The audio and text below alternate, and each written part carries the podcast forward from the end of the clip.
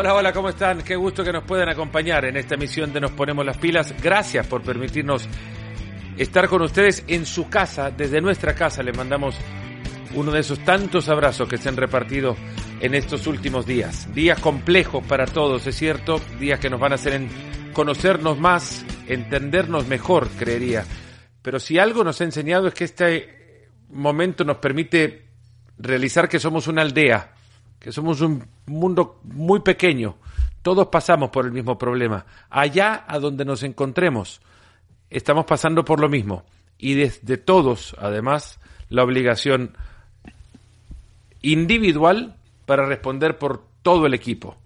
Quedándonos en casa es una muy buena asistencia para que esto pueda pasar más rápido. Desde acá vamos a echar una mirada a la ventana del mañana. De hoy ya sabemos cómo el coronavirus ha afectado al deporte, los cambios que se han dado y cómo estos cambios más adelante harán que vivamos un deporte totalmente diferente al que conocíamos. Y no sé si en algún momento en camino a la normalización cualquiera que sea esa normalidad que antes conocíamos, ahora no será la misma, eso seguro. Le damos la bienvenida a alguien que mucho de esto conoce del ayer, del hoy y puede interpretar quizás con toda esa información lo que mañana veremos como el nuevo deporte después de esta pandemia. Sebastián Fest, bienvenido, autor de un par de libros, uno sobre tenis, gran especialidad suya, sobre Roger Federer y Rafa Nadal, sin red, y el otro sobre Leo Messi, ni rey ni Dios, la verdadera historia del mejor es el título de, de su libro. Sebastián, bienvenido a Nos Ponemos las Pilas, qué gusto tenerte por acá. Hola Fernando, ¿cómo estás? Es un placer que estemos lejos pero cerca y todos en casa. Conectados quizás como nunca antes, ¿no? Sí, te diría que sí, ¿no? Eh, al final, o al principio de todo esto, mejor dicho, nadie tenía muy claro cómo iba a funcionar y ahora nos damos cuenta de que efectivamente podemos estar conectados sin estar físicamente en el mismo espacio y bueno, nadie va a olvidarse de estas conversaciones eh, con la pantalla partida en cuatro o en ocho, ya sea en WhatsApp, en Zoom, en cualquier otra aplicación. Hay un antes y un después de esto que estamos viviendo. Esperemos que el después eh, nos permita mirar hacia atrás con la suficiente fuerza y, la suficiente alegría, ¿no? Que hoy es incertidumbre pura todo. ¿Qué has aprendido de, tu función como periodista en esta época? Bueno, a ver, he aprendido que quizás te diría algo que yo ya venía, sobre lo que ya venía reflexionando en los últimos tiempos, que es el valor individual del periodista el valor de su firma, de su nombre, de su imagen. Eh, hoy se está demostrando claramente que más allá de los medios que a muchos de nosotros nos sostienen y nos permiten ser, eh, digamos, son nuestro vehículo hacia los lectores, hay una oportunidad muy grande de llegar a la gente directamente, porque la gente hoy tiene además mucho más tiempo y mucha más necesidad de entender y de saber. Y entonces el periodismo se convierte en lo que siempre fue y a veces se olvida que es un gran servicio público. ¿Nos hace falta tiempo para poder consumir periodismo de verdad? Y por eso recurrimos al, o bueno, y digo recurrimos para generalizar, salvando a aquellos que no lo hacen y disculpándome con los mismos también, pero la realidad es que nos hemos convertido ahora en unos devoradores de titulares, no de historias. Sí, Sí, nos hemos convertido en unos devoradores de titulares porque también es eso lo que los medios eh, nos proponen, ¿no? Muchas veces, demasiadas veces, la mayoría de las veces no, pero demasiadas veces con titulares que son entre incompletos, engañosos, a veces algunos no poco falsos, pero que lo que pretenden es que uno entre a esa historia y lo que no se termina de entender es que con eso estamos creando una generación de defraudados con el periodismo, de gente que nos pierde respeto. Y hay algo que el periodismo debe conservar, que es ese doble respeto, respeto a sí mismo como profesión muy especial y el respeto a los que nos hacen ser periodistas, que son nuestros lectores, los que hoy se dan en llamar las audiencias. Ya la, la era misma de la digitalización nos había llevado a nosotros en esta industria a escuchar muchísimas, muchísimas veces la palabra reinvención. Quienes la adoptaron antes de todo esto están un par de pasos adelante de quienes ahora se están dando cuenta que había necesidad imperiosa por reinventarse profesionalmente. Sí, yo igual hay ciertas palabras que han eh, florecido mucho los últimos 5 o 10 años en el mundo del periodismo que las tomo con ciertas pinzas. Eh, últimamente tengo la impresión de que la mejor reinvención es volver a las fuentes y hacer periodismo, porque la gente no te pide mucho más, ¿no? A ver, pongamos un ejemplo que es la clásica eh, denominación, ya a esta altura clásica, de periodismo digital. Mm, creo que si vos y yo nos ponemos a pensar, vamos a terminar estando muy de acuerdo en el sentido de que el periodismo digital en realidad no es diferente al periodismo de toda la vida. Eh, y a veces por etiquetar, por poner un apellido extra, se crean microcosmos, se crean eh, negocios incluso, que terminan eh, perjudicando al periodismo en sí mismo. Obviamente, el periodista tiene que adaptarse y entender, sobre todo el periodismo gráfico de los tradicionales diarios impresos en papel, y lo han logrado en estos últimos años muchos colegas, doy fe, tienen que entender que uno ya no puede sentarse a las 5 de la tarde y escribir y ver qué cuenta para mañana. Eso ya no está pasando porque la gente tiene una demanda de noticias y de historias eh, muy superior y mucho más dinámica.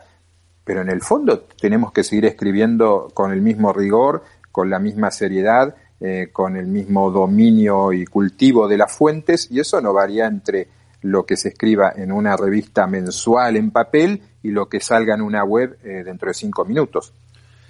Sebastián, estos días también muchos me han preguntado a mí, no sé si la realidad pasa por eh, tu vereda, con la recurrencia con la que pasa por la mía, al menos esa pregunta, eh, es ¿qué hacen ustedes ahora que no hay deporte? Yo me he encontrado mucho más cerca de la profesión y de, los principios de la misma en estos días, a donde hay tanta información dando vuelta y sobre la cual tenés que conseguir una confirmación y ante lo mismo, porque sabés a dónde están los protagonistas, los encontrás. ¿Cuán fácil es poder informar si de todos lados existe un compromiso? Es muy interesante lo que decís, ¿no? Porque hoy sabemos que la inmensísima mayoría de los protagonistas y de los nombres con los que lidiamos diariamente están en su casa y que es quizás más sencillo que nunca llegar a ellos. Eh, no está hoy ya en actividad, pero sí eh, fue un gran deportista de América Latina hace unos pocos años, el ecuatoriano Nicolás Lapenti, tenista, ex top ten. Mm, un país como Ecuador que está viviendo un problema muy serio con el coronavirus y Lapenti es de Guayaquil, que es una ciudad especialmente afectada, bueno, y hoy charlamos, eh, yo quería entender qué estaba pasando ahí, me interesaba su opinión, su visión, y bueno, y esto se está pudiendo hacer con, con, con mucha gente, ¿no? Entonces, de alguna manera, eh, nos hemos bajado de ese tren que iba a 300 kilómetros por hora, sobre todo vos, de partido partido, relato, comentario, y estamos pudiendo mirar todo con un poco más de detenimiento, ¿no? Con la pelota bien firme bajo, bajo el pie y no moviéndose enloquecidamente por todos los sectores de la cancha. Ahora una cancha que va a cambiar, indefectiblemente, a partir de, de, esto, ya está cambiando. Eh, hay mucha necesidad de un compromiso mutuo entre todas las partes para realizar que tendrán que poner cada quien de lo suyo mucho más de lo que creen les corresponde para poder rescatar a los deportes, no solamente a, uno, al más popular, al fútbol, sino los deportes. Estamos eh, obligados todos a, recurrir a una cuota de esfuerzo grande de, cada una de las piezas de la cadena productiva de, de los deportes y entender que de acá en más todo será distinto ¿Están todas esas partes preparadas para asumir el compromiso que significa convertirse hoy en salvadores de sus deportes? Yo no creo que estén todas las partes preparadas aún, porque son muchas las partes, son muchos los deportes, eh, son muchos los intereses y va variando según eh, deporte, ¿no? Mm, me parece muy interesante lo que ha venido pasando en el Barcelona, donde era evidente que el club no podía seguir pagando los sueldos que paga habitualmente porque, como tantas otras empresas, no, no tiene ingresos. Em, o al menos no tiene ingresos en el nivel que debería tenerlos en una situación normal. Em, si vemos también lo que está sucediendo en el tenis, ¿no? Con ahí hay cierto consenso en que no se puede jugar. Amélie Moresmo, la ex tenista francesa, dijo hace unos días, esto es muy simple, mientras no haya vacuna, no hay tenis. Es muy simple, pero es una afirmación muy fuerte, porque vacuna no se avisora que pueda haber en bastante tiempo. Entonces, mm, cuando uno se pregunta eh, si el deporte vuelve en 2020, cuándo va a volver en 2020, quizá deberíamos plantearnos cuándo va a volver en 2021.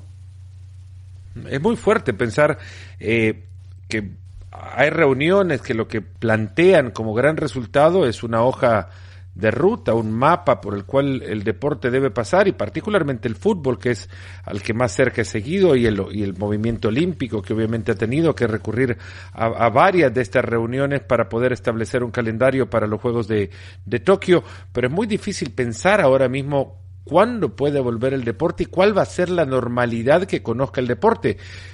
Ver Roland Garros en octubre no va a ser normal.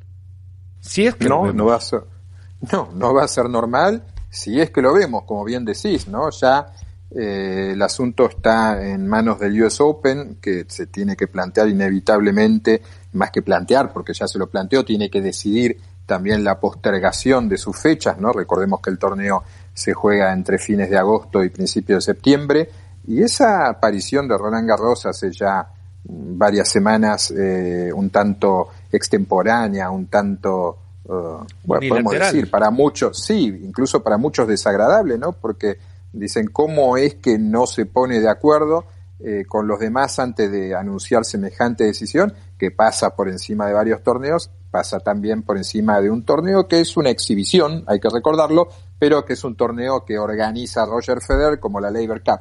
Y Roland Garros se sitúa una semana después de la finalización del US Open en el calendario.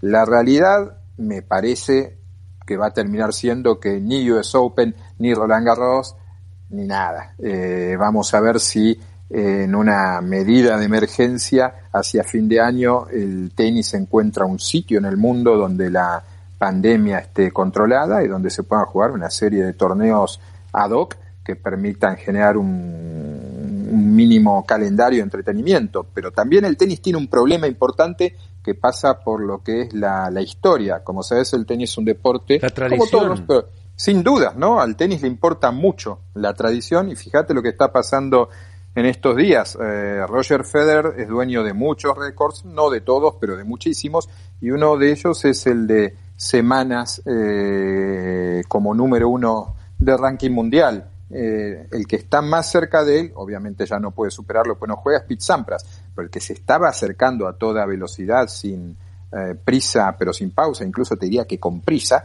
para no caer en el cliché, era Novak Djokovic. ¿Y qué pasa ahora? Djokovic, cuando el circuito se suspendió, era el número uno, lo sigue siendo. Y el gran debate en el tenis es, ¿debemos contabilizar estas semanas en las que Djokovic está como número uno para ese particular récord histórico? Hoy le preguntaba a la Penti, me decía no. Y sondeando a alguna gente, eh, hay un consenso en que no. Pero es una cuestión delicada, menor sin duda para todo lo que está pasando, pero dentro, dentro de los egos del circuito, alguien le tiene que decir a Novak Djokovic, escúcheme, eh, no, todas estas semanas que usted está como número uno eh, no se cuentan. Pequeño detalle, sin, sin poco interés. Es un deporte que evidentemente sostiene a, bien, diría, para, para poder vivir de lo mismo como profesionales, un centenar de jugadores, para no caer en un número exacto, pero un centenar de jugadores podríamos decir que viven bien del tenis. Después, y más. De, después de, de, eso hay muchos que tienen que vivir del circuito, digamos, van torneo a torneo generando sus ingresos. Absolutamente, de hecho eh, hay una jugadora eh, centroasiática, en este momento no recuerdo el nombre lamentablemente, que eh, promovió el envío de una carta a la Federación Internacional de Tenis, a la WTA, en su caso, eh, pero que también esto se puede extender a la ATP como un problema que pasa por, a ver, yo soy la número 370 de ranking y como tenista me mantengo semana a semana, juego torneos menores, vivo con lo justo, a veces eh, le doy clases de tenis a alguien, otra vez juego un interclub en el país que estoy. Soy una obrera del tenis y eh, hay gente acá en el circuito que obviamente puede sostener sin problemas dos meses, tres meses y un año sin jugar, yo no. Entonces le pido a las autoridades del tenis que nos ayuden. Hasta donde yo sé, hasta ahora no ha habido respuesta a ese pedido, pero efectivamente los obreros del tenis, como los obreros de cualquier profesión, ¿no? Y con obreros me refiero a la gente que vive con lo justo y vive día a día, que es muchísima, tienen acá un problema y el tenis de una u otra manera va a tener que solucionarlo porque el tenis no son solo las estrellas, sino que el tenis son todos. Para que pueda existir un torneo debe haber 64 jugadores, si querés lo hace más grande, lo hace Grand Slam de dos semanas, pero ponerle 64 jugadores, eh, un, un 40% de esos ahora estará pasando por algún que otro drama eh, financiero. los que están arriba van a poner el hombro para poder sostener a los que están abajo. Y esta pregunta del tenis profesional como deporte individual que se puede extrapolar a todos los deportes. Es una interesante pregunta que creo que pronto va a tener que tener eh, cierto nivel de respuesta. Fíjate que cuando hablamos de un torneo de 64 jugadores, que es un torneo eh, grande, ¿no? Normalmente están en 32 o en 48. Eh, además de esos 64 jugadores del cuadro principal, hay una fase de clasificación que es un torneo paralelo previo de 32 o 16 jugadores, hay un torneo de dobles, entonces un torneo de ese tipo se mueven ciento y pico de jugadores, más sus entrenadores, más todo lo que vos eh, mencionabas, ¿no? Entonces sí, eh, me parece que el tenis, y mañana tengo una charla con alguien de la plana mayor del ATP porque quiero entender qué es lo que van a hacer, eh, pero creo que el tenis va a tener que tomar pronto una decisión para proteger a, sus jugadores, que insisto, no son solo las estrellas. En este eh, asunto es interesante marcar la fortuna dentro de la tragedia que tuvo la gira latinoamericana de tenis, que este año es una de las pocas que se pudo disputar, ¿no? Hablamos de Buenos Aires, de Córdoba, de Santiago y de Acapulco. Así como el tenis, ahora el fútbol, el fútbol necesita eh, de los equipos chicos para poder seguir adelante. Ahora los equipos chicos tienen la soga al cuello financieramente hablando porque estos equipos necesitan de los ingresos, ingresos que provienen de la comercialización mínimamente, alguna parte de esto de televisación, no hablo de la primera, hablo de las segundas categorías del fútbol y del fútbol desarrollado, no quiero hablar más allá de eso necesitan de, la compra de boletos de empleados que ahora quizás empleo no tienen. Y esto es el fútbol.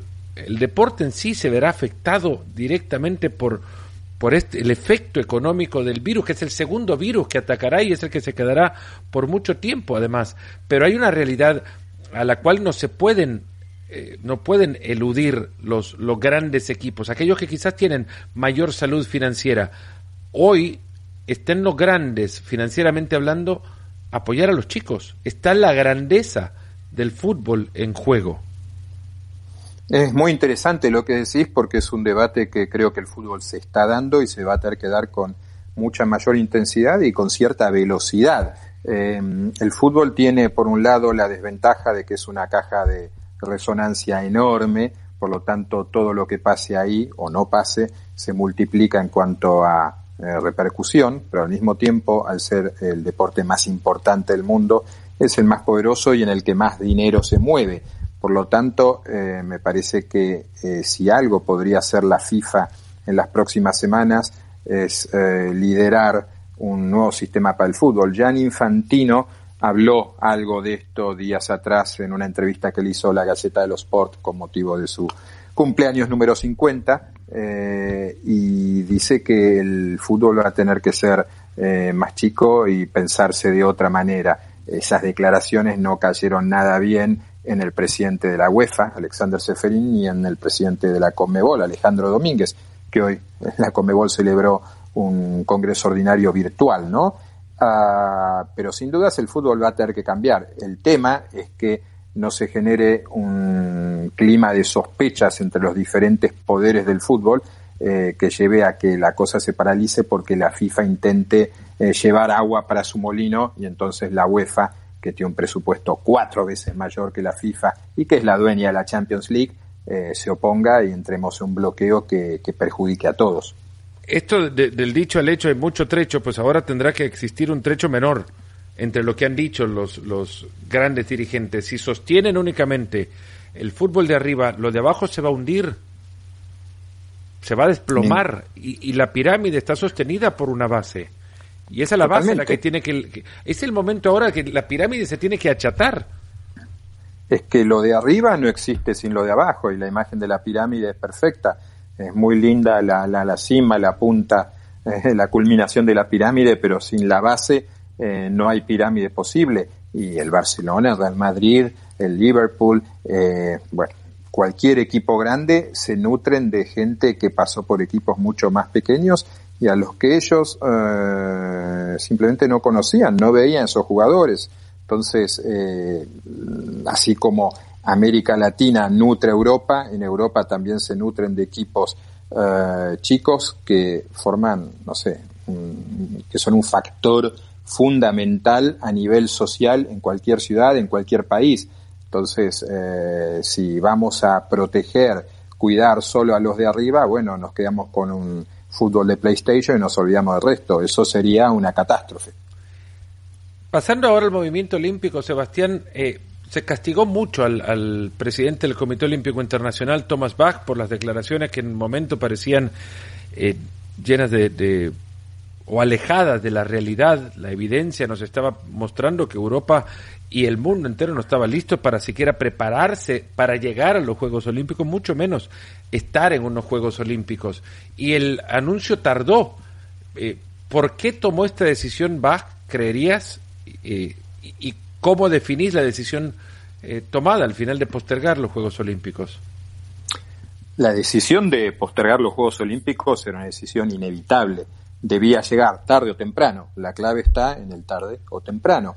Eh, a, ojos vista, en general, la gente cree que esto se hizo demasiado tarde. Si uno mira, se ha hecho cuatro meses antes de que comiencen los Juegos, pero con un costo para la imagen del Comité Olímpico Internacional, que eh, estuvo un par de semanas diciendo que no había apuro para tomar una decisión y que al día de hoy eh, los Juegos estaban si iban a celebrar tal cual están programados.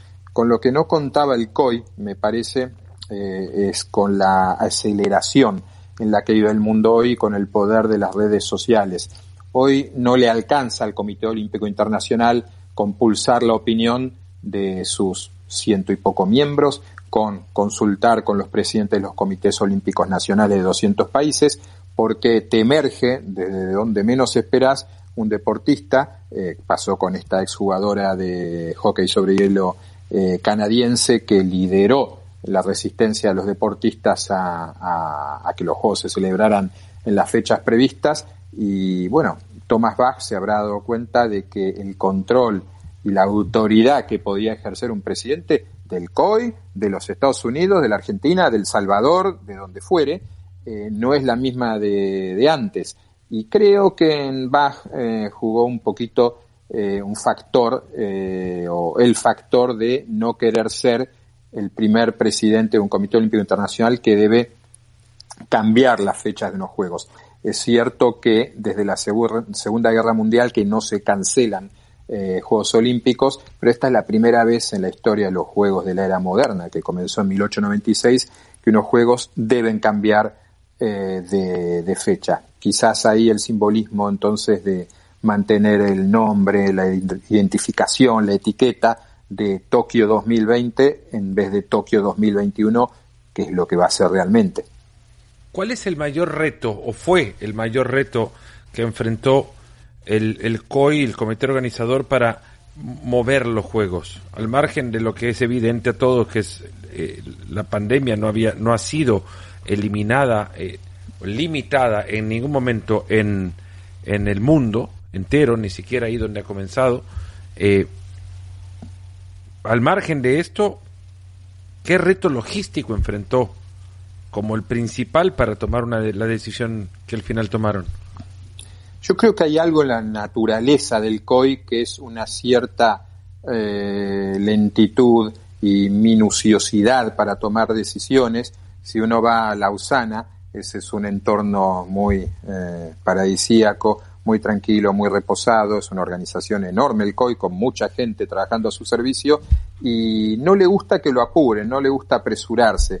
Eh, hay que pensar también que es más sencillo cancelar eh, o postergar para 2021 una Copa América o una Eurocopa, ¿eh? otros dos eventos tremendos que, que, se pasan para el año que viene, que cambiar la fecha de unos Juegos Olímpicos donde había involucrados, hay involucrados 33 deportes y lo que ellos llaman stakeholders, que son grupos de interés de todo tipo. Eh, la UEFA decide sobre su Eurocopa y no hay mucho más problema, la, la, la Comebol sobre su Copa América, pero cuando el COI mueve unos juegos, está afectando el año que viene, por ejemplo, los campeonatos mundiales de natación, los campeonatos mundiales de atletismo, que le interesan mucho a Nike, y bueno, ahí había, me parece que consensuar cosas, y de vuelta, el COI quizás mm, eh, acaba de ser consciente, acaba de caer en la cuenta de que vive en una época en la que todo funciona a muchísima mayor velocidad y que las nociones de autoridad y de jerarquía eh, se han ido diluyendo. ¿Cómo queda Bach después de esto? Bueno, vamos a ver. Yo creo que Bach eh, tiene la oportunidad de, si el mundo y la situación nos lo permite, ¿no? Porque hoy eso es eh, bastante incierto, organizar unos grandes juegos en Japón eh, que sean efectivamente motivo de celebración de la humanidad, que es lo que el COI siempre enfatiza.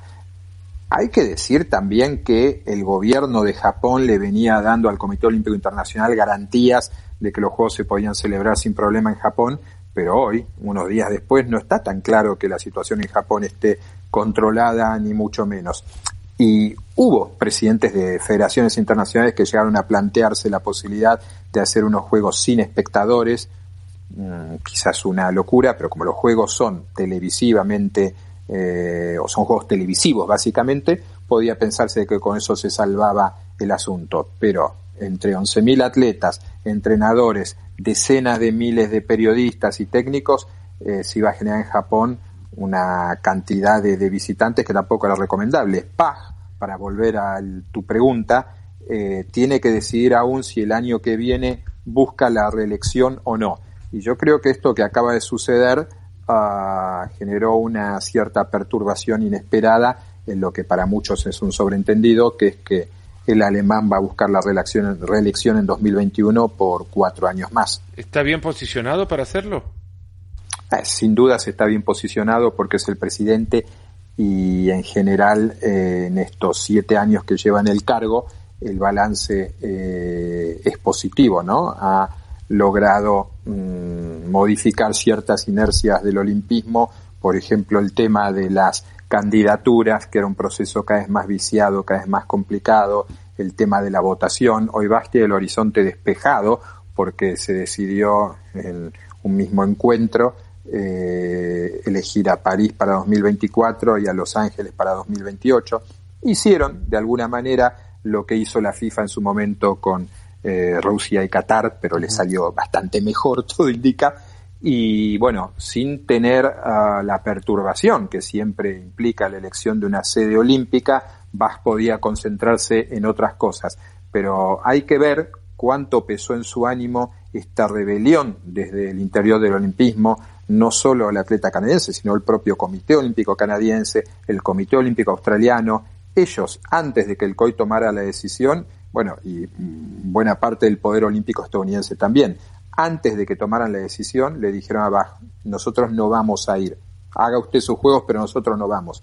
Y eso mm, es bastante duro para un presidente de, del COI que normalmente es cuasi eh, reverenciado. Sebastián Fest, la verdad que ha sido un placer charlar con vos sobre el, eh, el panorama que tiene el deporte que enfrentar en los próximos días, porque esto es una cuestión de días, resolver lo que más adelante por años será nuestro deporte una vez y salga de esta crisis. Esperando que, que tú y los tuyos estén bien. Te agradecemos un montón el tiempo. Te mando un abrazo grande, cuídate y un saludo a todos los que nos escuchan. Quédense en casa, por favor. Ahí está, a ustedes también un fuerte abrazo y en el lugar de casa en el que se encuentren, Muchas gracias por habernos permitido entrar ahí y acompañarles en estos momentos. Fuerte abrazo y hasta el próximo episodio de Nos Ponemos las Pilas.